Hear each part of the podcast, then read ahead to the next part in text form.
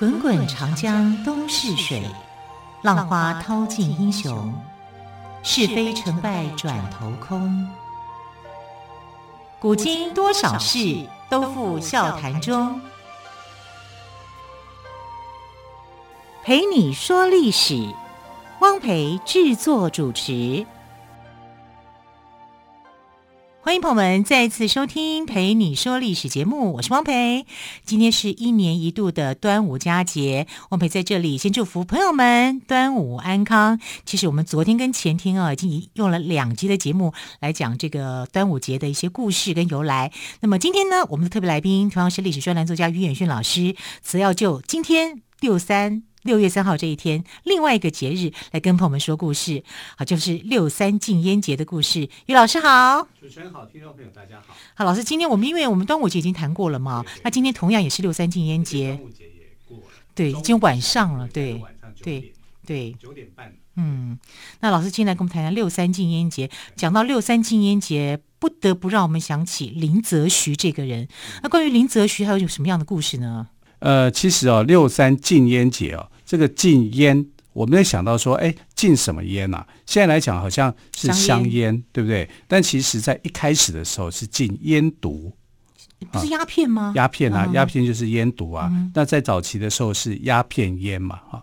那呃，现在的话，你看这个毒品哦，种类就非常非常的多。所以我想，在这个六三禁烟节的含义里面，不是只有这个林则徐禁烟。啊，还有包括我们现在对香烟的一些反感，因为它其实也会造成我们身上的一个身体的危害。那这个危害呢，可能是我们不自觉的。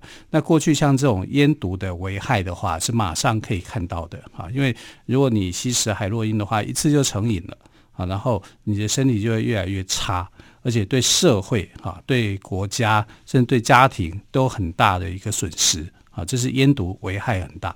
可是香烟呢？你一根一根的抽，你不觉得有什么样的一个危害？这叫温水煮青蛙啊！等到你知道说，哎，这个呃香烟的危害的时候，可能已经为时已晚。好，它可能造成了身体上的不适不适应，变成了肺癌或什么的。所以我觉得，呃，这个六三禁烟节啊，啊，不只是要禁烟毒，我们可能也要禁香烟。就是禁烟。现在其实有很多的这个反烟的团体啊，都鼓励啊，不要不要吸食香烟。那就有人会用这种电子烟来取代。那其实电子烟也是有一些危害的哈。所以在六三禁烟节这一天呢，这个烟应该是很广义的哈，不是只有呃这个烟毒而已哈。那这个香烟的危害啊，也是要重视的。但是我觉得这个烟毒的部分啊。它因为它对身体的危害是非常明显的，所以这个部分根本就不能碰啊。那偏偏我们的这个社会不知道为什么，因为烟毒的利利益非常非常的高，烟毒呢，树花的果实啊去提炼做出来的毒品，但这个毒品的危害是非常可怕的啊，是全世界都在禁的，没错啊，除了少部分的国家。啊，有在做这个发展以外，或少部分，或是说中南美洲的部分的国家，它就是提供烟毒，哈，来赚赚取一些利益，啊，这个是非常不可取的一件事情，啊。那我们看这个六三禁烟节为什么啊要特别来探讨？我们为什么要做这一集？照理讲，哎，我们今天来来谈谈这个啊。端午节的相关故事不是更好吗？啊，前头因为对，我们讲了两天了，对啊。但我就在想说，因为今天我们播出的时间是晚上，啊，那我们应该更重视六三禁烟节这个节日，是啊，因为它后来的结果是导致于鸦片战争的发生嘛，好，那看起来好像是离我们很远的事情，但其实这个呃迫害还是在我们的周围，因为毒品到现在你根本很难禁绝。啊，以现在来看，台湾社会难道没有毒品的问题吗？还是有啊。好，那我过去在当社会记者的时候啊，呃，那时候就有一个数字，就是说，如果警方或者是检调单位查获一公升的的这个毒品的时候，一公斤的毒品的时候，这相对代表了什么？相对代表有三公斤的毒品流进市面了，因为你查气到的东西哦，跟你实际上流通的是有这样的一个差别的。好，所以你这样来想象的话。那就很可怕啊！所以有一阵子，这个毒品的问题啊，在台湾是非常非常的严重的，甚至有人就直接把这个台湾认为是毒品的输出国家啊。那经过这几年的一个呃警方的强力取缔以后啊，可能就好一点。这是真的一定要去强力取缔的，为什么呢？因为你知道现在的这个烟毒烟毒产生的这些制造商非法的这也没有所谓的合法了啊。这些想要赚取利益的人，他们用各种的方式把这个烟毒包装成为像什么呃咖啡粉啊。或者我们吃的一些果汁啊，对啊，对，各式各样，你外表都看不出来。对，然后深入到一些校园里面，然后就要你去这个，你可能在不知情的情况之下，哈，就吸食了毒品，哈，所以要一定要远离毒品，哈。六三六三纪念节的一个重要目的，我觉得有两个，一个尽量要告诉我们的小朋友，哈，我们的社会要远离毒品，再来远离烟品。啊，也就是会危害我们的温水煮煮青蛙型的这种的这个香烟呐、二手烟呐，啊，甚至是电子烟，所以它的含义范围是很广的啊。那我们也觉得六三禁烟节啊，我们一定要去把这个它的由来、它的故事来跟大家做一个说明哈，因为这个实在是太这个呃太严重的一块事情了。但在严重的时候，我们大家讲就是说，那为什么会产生？这个烟毒危害的问题，其实在这个我们知道，烟毒危害这个烟毒指的是鸦片烟、罂粟花的果实。那早期的时候，在唐朝的时候啊，就是从阿拉伯这边哈，所谓的大食帝国传过来的一个东西。那当初是做什么用的？当做药在用的。其实现在也还在用。好，我们这个有一个止痛药很很强烈的，就叫吗啡嘛，啊。吗啡有止痛药，它止痛的成分，那它也是这个从罂粟这边所提炼出来的。啊，你使用过度，它就是毒品。啊，但是你正当使用的话，它可以镇痛。好，所以在唐朝开始哦，是把这个鸦片哈当成是这个药物在做治疗的。它很有用，它可以让你身上的病痛啊，在用很快的那种方式去解痛。啊，所以它是当做药物在处理。那什么时候？变成了这个呃吸食的毒品呢，哈，是在十九世纪的时候。那十九世纪的时候，我们知道那时候呃英国人很想跟中国哈做交易哈。在十八世纪末期的时候呢，也就是在乾隆皇帝的时候哈，英国的这个呃使节团哈，就是当时的国王叫乔治三世啊，乔治三世呢就派了一个叫马加尔尼的哈。然后率领的很多的这个使节团的成员，这里面的成员很多啊，有画家啊，有艺术家，有医生啊，有什么的哈。然后带着欧洲的一些啊精美的瓷器呀啊，或是他们当时所所盛产的一些东西，要来跟中国做生意，其实是想要做生意。但是当时的皇帝啊，乾隆皇帝就想说，呃。这个团体啊，英国的这个使使团呐，被当成是朝贡团，是为他庆祝他生生日快乐的。他把它当成是庆贺他生日快乐的一个团体。就当他们来到中国以后，就落差很大。因为来到中国的时候，他们只能在广州这边呃进来啊，因为当时中国的这个对外贸易啊是很封闭的，你只有一个港口是开放。因为我们可以自给自足啊。对啊，我们就什么都有啊，什么都有啊。对啊。所以他们就觉得说你是来朝贡的，可是偏偏那时候也不是呃所有的国家都能朝贡啊，因为当时呃这个中国有一个习惯，就是说礼尚往来嘛，哈，你来朝贡我，那我就要回回敬你一些礼物，但回敬你礼物的时候，通常都比他们的朝贡的还更好。通常这是一个礼节礼数啦，对对对对哈，所以有很多国家很喜欢来朝贡，因为拿到更好的回去。对，没错，就是这样。你知道那时候日本啊，还曾经因为朝贡的关系哦 打架哦、呃，就是造成说哎朝贡的这个呃问题会产生另外一种贸易的风波。啊，因为我我朝贡中国啊，我我跟他巴结一下，然后中国就会给我好多把更好的东西，啊，就是这样子，然后也因为这样子产生纠纷，所以也不是说你想来朝贡就可以来朝贡的，你总要找到一个理由，理由。然后你的东西是很特殊的，啊，那英国的这个使节团就这样子啊，被当成是朝贡团，啊，然后呃从广州这样上到北京，啊，那这当然这是很辛苦的一段的过程。啊，他们也不觉得自己是朝贡团呐，我不是来祝寿，我不是要你的东西的，我是要跟你谈买卖的。我们英国是一个伟大的国家，日不落国。啊、对呀、啊，那时候还没有日不落到什么样的一个程度啊，因为呃，这个清朝那时候还是很强盛的时代。可是他就会觉得说，呃，为什么你这个，我我好好的来跟你谈，对不对？我希望能够跟你建立一个交情，啊，这是马加尔尼他的一个想法，而且他。提供了最好的工程师、设计师，什么反正就是一个精华团、精锐的一个团体，要跟中国打交道，打开这个门户。但这个门户呢，很可惜啊，就被挡住了啊，因为中国那个时候是很骄傲的天朝嘛，啊，就觉得你你们用你们进贡来这些东西，我都有瓷器，我的比你还漂亮啊，你这个我不需要。变成说中国什么都有嘛，我就不需要你的一个东西。然后主要一个原因是你呃，你去见中国的皇帝，必须要全双膝下跪。那这个双膝下跪的话，对这个使节团来说没有办法接受。为什么没办法接受？他们见他们国王也不过就是单膝下跪而已。为什么见你中国的皇帝要双膝呢？对不对？对呀、啊，两个两个膝盖这样下来，而且还要磕头。嗯，啊，这个他们受不了。好，这是文化上的差异哦。对对对。好，我们先休息一下，我们稍后也要再回到来介绍林则徐。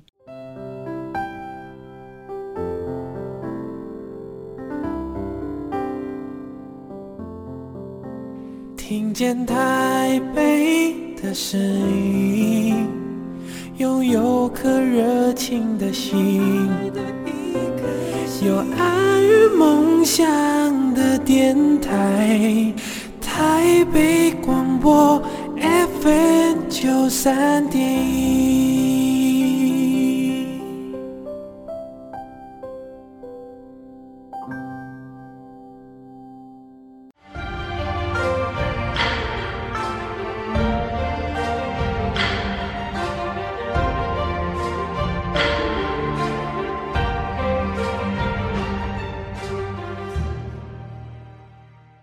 这里是台北广播电台陪你说历史节目。说到烟味，我一定会退避三舍。哦，我只要跟朋友们聊天哦，我就说闻到一点烟味，或者是有人经过我身边，我就赶快走得远远的，我再受不了烟味。好，今天是六三禁烟节，所以呢，我们请历史专栏作家岳云迅老师来跟我们谈谈林则徐。对，老师，那么林则徐，我知道他用了很大的魄力跟精神在处理鸦片这这个部分，对不对？对，因为这个问题是很麻烦的。我们看英国人想跟这个中国打交道嘛，哈，所以从十八世纪末的时候，他们就开始了一连串的行动，一直到十九世纪，也就是到嘉庆、道光这个年间啊，其实他们还是没有办法说啊进到这个中国来啊，因为本来门户就小啊，只有一个广州啊，再来就是中国没有他们没不缺什么东西啊。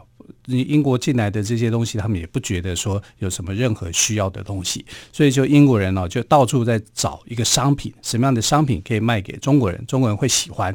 结果后来发现说，中国人喜欢鸦片啊，就是鸦片制成这个所谓的福寿膏啊、芙蓉膏啊，让他们去抽，所以有一种所谓的抽大烟呐，他们喜欢抽大烟啊，所以就把这个鸦片啊就啊卖给了中国人，因为中国那时候还是有一些。土烟呐、也就是说自产的这个呃鸦片的东西，但是洋烟品质很好啊，所以他们呃就让很多的中国人去吸食鸦片。那到道光年间呢，就发现说鸦片问题很严重了，严重到什么程度？两个问题，第一个啊、白银不断的流失啊，因为明清两代是以白银当做货币哈，白银不断的就是流到外国人的手上，白银不断的流失。再来就是国人的健康越来越差。啊，因为会成瘾啊，身体会不好啊，然后钱也没了，身体健康也没了哈，所以呃，这个道光皇帝就决定查缉烟毒的问题。当时呃，整个这个政府单位啊，有两派意见，一派就是说呃，我们要慢慢来，不要那么快的去禁绝它，也可以鼓励本土种植跟它竞争。然后另外一派就认为这根本就是毒品。它是严重危害身体健康，要马上坚决果断的去查禁。那这个查禁的代表就是林则徐啊，因为道光皇帝认为林则徐的意见是正确的啊，这就啊命令他当做钦差大臣到广东去查办。那为什么是广东？而广东就是门户嘛，啊，因为呃港口港口啊，广州啊，啊，所以从这里面的这个呃整个鸦片烟都是从这边进来的，然后分散到各地去的，所以要在这里面去查办。那林则徐来到广东以后，他做了一件很有趣的事。我要怎么样去调查我的广东境内到底有多少人开烟馆，多少人去呃吸大烟，哈，然后有多少人哈，他一定要造册嘛。可是谁会跟你讲？没有人会跟你讲，对不对？所以他就举办了一次恩科考试，好，模仿这个科举考试那样，好，就是把考生找来，就说，哎，我们今天加开一门考试，啊，这个考试的内容很简单，就是你们家或者你们附近谁在吸大烟。哪里有烟馆的，就全部写出来。他好聪明哦！对，他等于是做一个调查。对，啊，就是利用考试的名义考题，就是问卷调查是这样来的。哎，对。然后一问以后就哇不得了，不得了。对，好，就是整个名册就照满了。嗯哼。啊，因为有人有点讨厌嘛，所以就把它检举出来。嗯。所以他就拿到了一个很丰富的一个资料，根据这个资料去做查办。然后他就要求英国商人，你必须要把这些呃这个所谓的芙蓉膏啊，啊或者是叫做福寿膏的东西哈、啊，给交出来。那英国人交不交？交啊！我怎么知道？你们中国官员都是这样的啊！啊，所以他就是敷衍了，交了几箱。哎，你们去这样可以了吧？表演完了吧？啊，就没有想到说，哎，这个林则徐跟过去的中国官员不一样，不太一样。啊，非常的积极严谨。对，因为之前。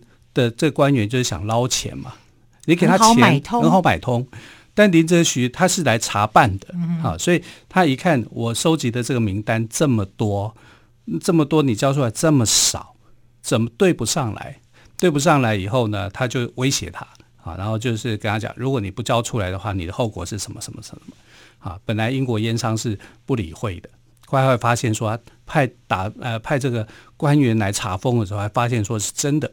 啊，所以没有办法，哈，因为那个时候他们的武力，哈，英英国商人的武力，哈，不如这个，不是说他们的船船坚炮利不好，因为那时候还没有来，哈，所以你光是几个商人的力量是没有办法去阻止他的，好，所以就答应了这个钦差大臣，把这个鸦片给交出来，被迫的，哈，那整个交出来有多少？将近两万箱的鸦片，那鸦片整个总重量有两百多万斤。天呐，这么大一笔，危害多少人的健康啊！是啊，所以你知道，难怪清朝末年积弱不振。是，你知道销毁鸦片的时候，那是多壮观的一件事情。我们一般哈，现在我看到有些书啊，会写说放一把火去烧，不能放火。你放火烧了，那烟味不是大家都一起吸？哎，对耶，对不对？对啊，那怎么处理呢？啊，所以它这个叫做销毁。它不叫做烧毁哦，是销毁，不是烧毁。对对对，那如何销毁呢？你，你烧毁引发的问题更严重，因为大家都在那边吸食鸦片。他用销毁的方式，怎么销毁法？销毁法啊，因为其实英商也在看你林大人有多聪明啊，你怎么样销毁鸦片的呢？嗯、我看你怎么弄。对，我看你怎么弄。他不知道广东到处都是海。中国地大物博，要跳海很容易，所以他就在虎门这个地方啊，啊，在这个一九一八三九年的六月三号，这是国历哦，六月三号这一天，在虎门啊，就引进了海水，用海水去消呃销毁这个毒品。哦，这就是我们常常听到的林则徐虎门销烟的故事。对，哦、这个是叫做销毁，是用海水的力量哈、啊，去把这个破坏烟毒的这个成分。你当然不烟要打开来，好，然后海水这样灌进来，好，让它去销毁。这个销毁的过程是很长的，总共花了二十三天，也就是从六月三号开始。二十三天。对对对。可见的有多少啊？很多啊，它不是烧哦，它是销啊，销毁。一箱一箱去。去销毁它啊，用海水浸泡的方式把烟毒全部给处理掉啊，那个过程是非常的浩浩大的。啊，而且是那时候还引起一些围观哦，看林则徐怎么样去销毁鸦片。但也就是因为他在一九三九年六月三号这一天呢，在虎门啊去销毁鸦片，所以这一天啊就被国民政府定为这个叫禁烟节啊。六三的原因是林则徐在一九三九年的这一天六月三号这一天啊去啊销毁这个鸦片。不过我觉得林则徐很不简单，因为你要阻断一些人的利益，他势必要抗压性要很强。不还好，道光皇帝支持哦，所以说，嗯、呃，而且他收呃烧毁的这些鸦片呢，将近两万箱，大约两百三十七万余斤。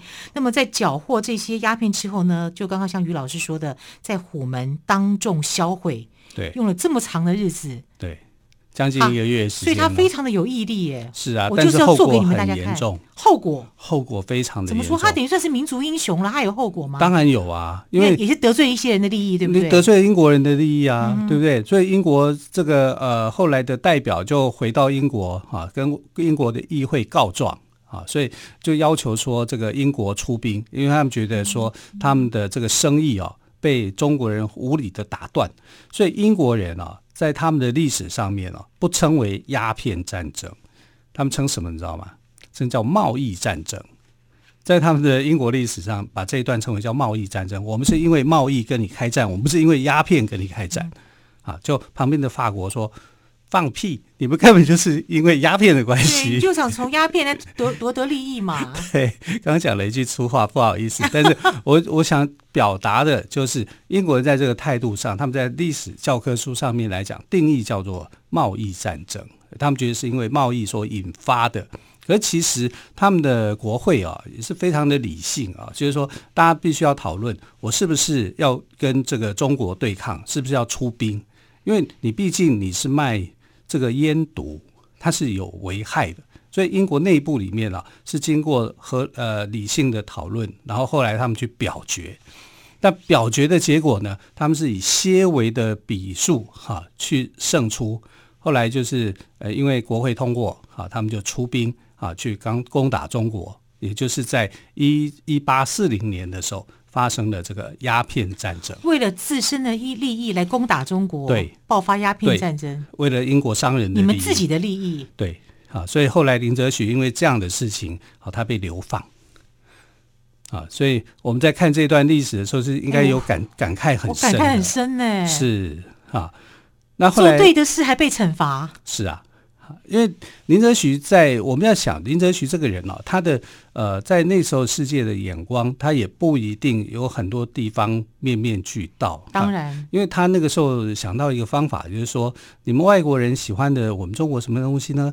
茶叶啊，然后他就觉得为什么外国人喜欢中国的茶叶啊？因为他觉得说，如果外国人啊，因为喜欢吃生肉。乳酪这样的东西，可能他们的这个肠胃里面啊不好消化，容易堆积，所以你需要用到两种东西啊来去解决问题，一个就叫茶叶，一个叫大黄。所以他他的观念其实某方面来讲也是保守的。嗯啊，那有些人的意见啊，他也没有听得下去。但再怎么样哈，这个反对烟毒是我们现在的立场上面来讲是呃非常非常同意他的做法的。所以六三禁烟节有它的非凡的意义。是，我想虎门销烟啊，是林则徐人生的高峰。林则徐他绝对是民族英雄，因为他为了整个国家做出了非常大的贡献。好，非常谢谢岳远逊老师，特别在今天六月三号这一天来跟我们讲林则徐的故事。呃，今天是除了是六三青年节，也是端午佳节，再次祝福朋友们端午安康。我们就下个星期一再会喽，拜拜，拜拜。